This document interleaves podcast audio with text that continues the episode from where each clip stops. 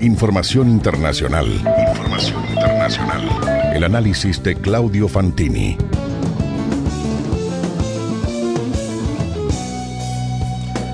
Ocho de la mañana, siete minutos. Claudio Fantini, qué gusto recibirte. ¿Cómo estás? ¿Qué tal? Muy buenos días, Sergio. Un gusto saludarte a, a vos, a Sergio, a Valeria y a todo el equipo. Bueno, Claudio, eh, una cumbre del clima en Madrid que no dejó conforme absolutamente a nadie. Bueno, eh, yo no sé si era fácil eh, esperar eh, otra cosa. Es una cumbre extremadamente difícil.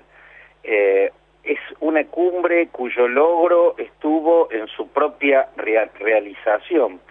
Eh, pero yo, digamos, no me siento la persona indicada para analizar sus resultados. En todo caso, me interesa o me parece importante plantear uno de los rasgos que quedó reconfirmado en esta cumbre y a mí me parece un caso extraño y revelador. Yo lo llamo el odio a Greta Thunberg. ¿no? Eh, la presencia de la joven sueca, la joven activista sueca, en eh, la cumbre de Madrid, que ha sido la más importante que se ha realizado sobre cambio eh, climático, volvió a poner en evidencia un fenómeno muy extraño, que es el fenómeno del odio a Greta Thunberg.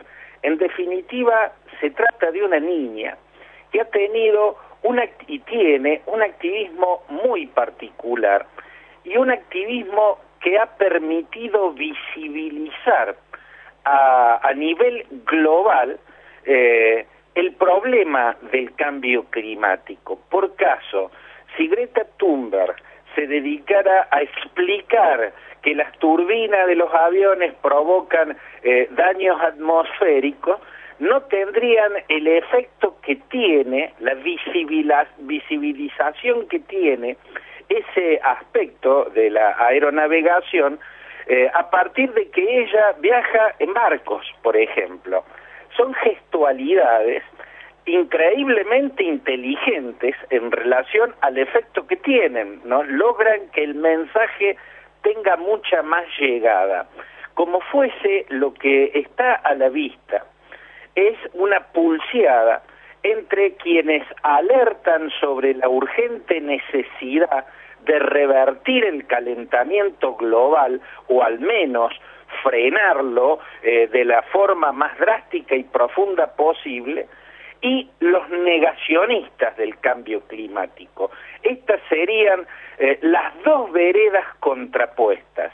Greta Thunberg expresa y visibiliza con sus rasgos particulares, empezando por el de ser una niña, a eh, eh, quienes alertan sobre el cambio climático y los peligros inminentes que esto implica para la supervivencia de la especie humana, ¿no? En la vereda de enfrente están los negacionistas. Entre los negacionistas hay presidentes, incluso presidentes de potencias, el presidente de la potencia más importante del mundo, de la potencia más grande eh, del mundo, que es Estados Unidos. Donald Trump es uno de los casos que expresa el odio visceral a Greta Thunberg. También otros presidentes como Jair Bolsonaro. ¿Y cómo lo expresan a ese odio? Insultándola, burlándose de ella. Esto es una particularidad porque eh, han dicho cosas que la estigmatizan.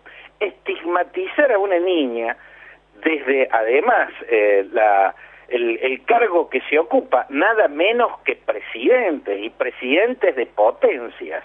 ¿no? Si un presidente de una potencia, que además es un hombre adulto, colabora con sus burlas, con su mofa, a estigmatizar a una niña, se está haciendo irresponsablemente un señalamiento que puede tener incluso consecuencias físicas, puede haber ataques físicos contra esa niña.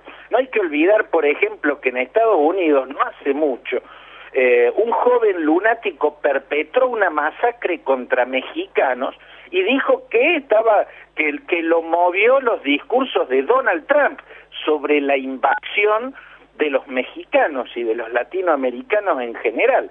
Miren el efecto que tiene el discurso desde una investidura presidencial. El primer efecto de las burlas de, eh, de, gente que tiene la investidura presidencial es eh, habilitar un océano de insultos. Uno se asoma a las redes sociales y hasta encuentra merchandising burlándose o atacando, denigrando a esa niña nórdica.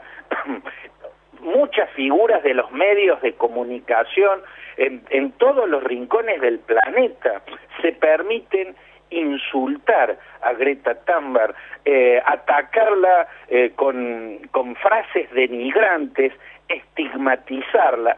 Este es un caso sumamente extraño, porque además, detrás de ese rasgo tan oscuro y violento que, que destila un odio viscoso, eh, hay una cuestión ideológica. Cuando uno se asoma a el odio a Greta Thunberg, lo que, lo que encuentra es una posición marcadamente conservadora, una suerte de ultraconservadurismo que plantea que detrás de eh, la alerta contra el cambio climático lo que hay es una confabulación marxista.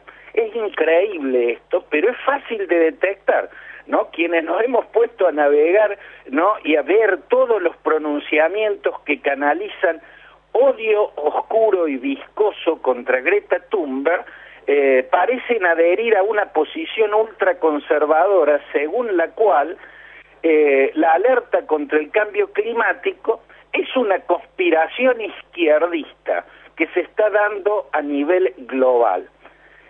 A mí me parece increíblemente absurdo, porque que haya izquierda en la vereda ambientalista, vamos a llamarla así, no quiere decir que sea una izquierda repudiable. La izquierda repudiable es la que es cómplice de regímenes calamitosos y criminales como el del chavismo residual en Venezuela. La que es repudiable es la izquierda cómplice de regímenes matrimoniales como el de Ortega Murillo en Nicaragua, la que idealiza regímenes autoritarios, dictatoriales como el de Cuba, ¿no? La que ha sido cómplice en el pasado eh, de totalitarismos como fue el soviético. Eso es repudiable. Pero ¿por qué va a ser repudiable eh, crear conciencia sobre el calentamiento global? En buena hora que si, en rigor, en la vereda de la alerta contra la lucha contra el cambio climático,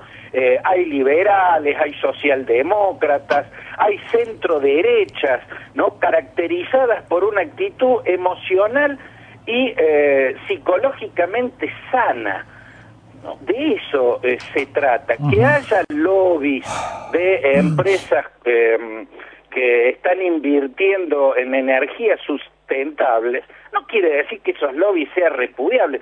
En rigor, detrás de todos los, ah, los grandes hechos que cambian, que implican vueltas de página en la producción en el mundo, siempre hay lobbies ¿no? Siempre hay lobbies. Eh, están los lobbies de la producción del carbón y del petróleo financiando congresos contra el eh, contra los que los ambientalistas y financiando también el negacionismo. Detrás de todos los hechos eh, hay lobbies, ¿no? La cuestión es que lo que a mí me parece que claramente muestra que la parte, la proporción más grande de la razón está del lado de Greta Thunberg y del lado de aquellos que señalan la urgencia de revertir eh, la contaminación, el efecto invernadero y de luchar contra el cambio climático, es el extraño caso de ese odio oscuro y viscoso contra una niña, sin duda. Greta Thunberg. Sin duda, sin duda, Claudio. La seguimos el viernes, ¿te parece? Un abrazo, Sergio, un abrazo para que todos. Pase Nos bien. reencontramos el viernes. Que pase bien. Información internacional. Información internacional. El análisis de Claudio Fantini.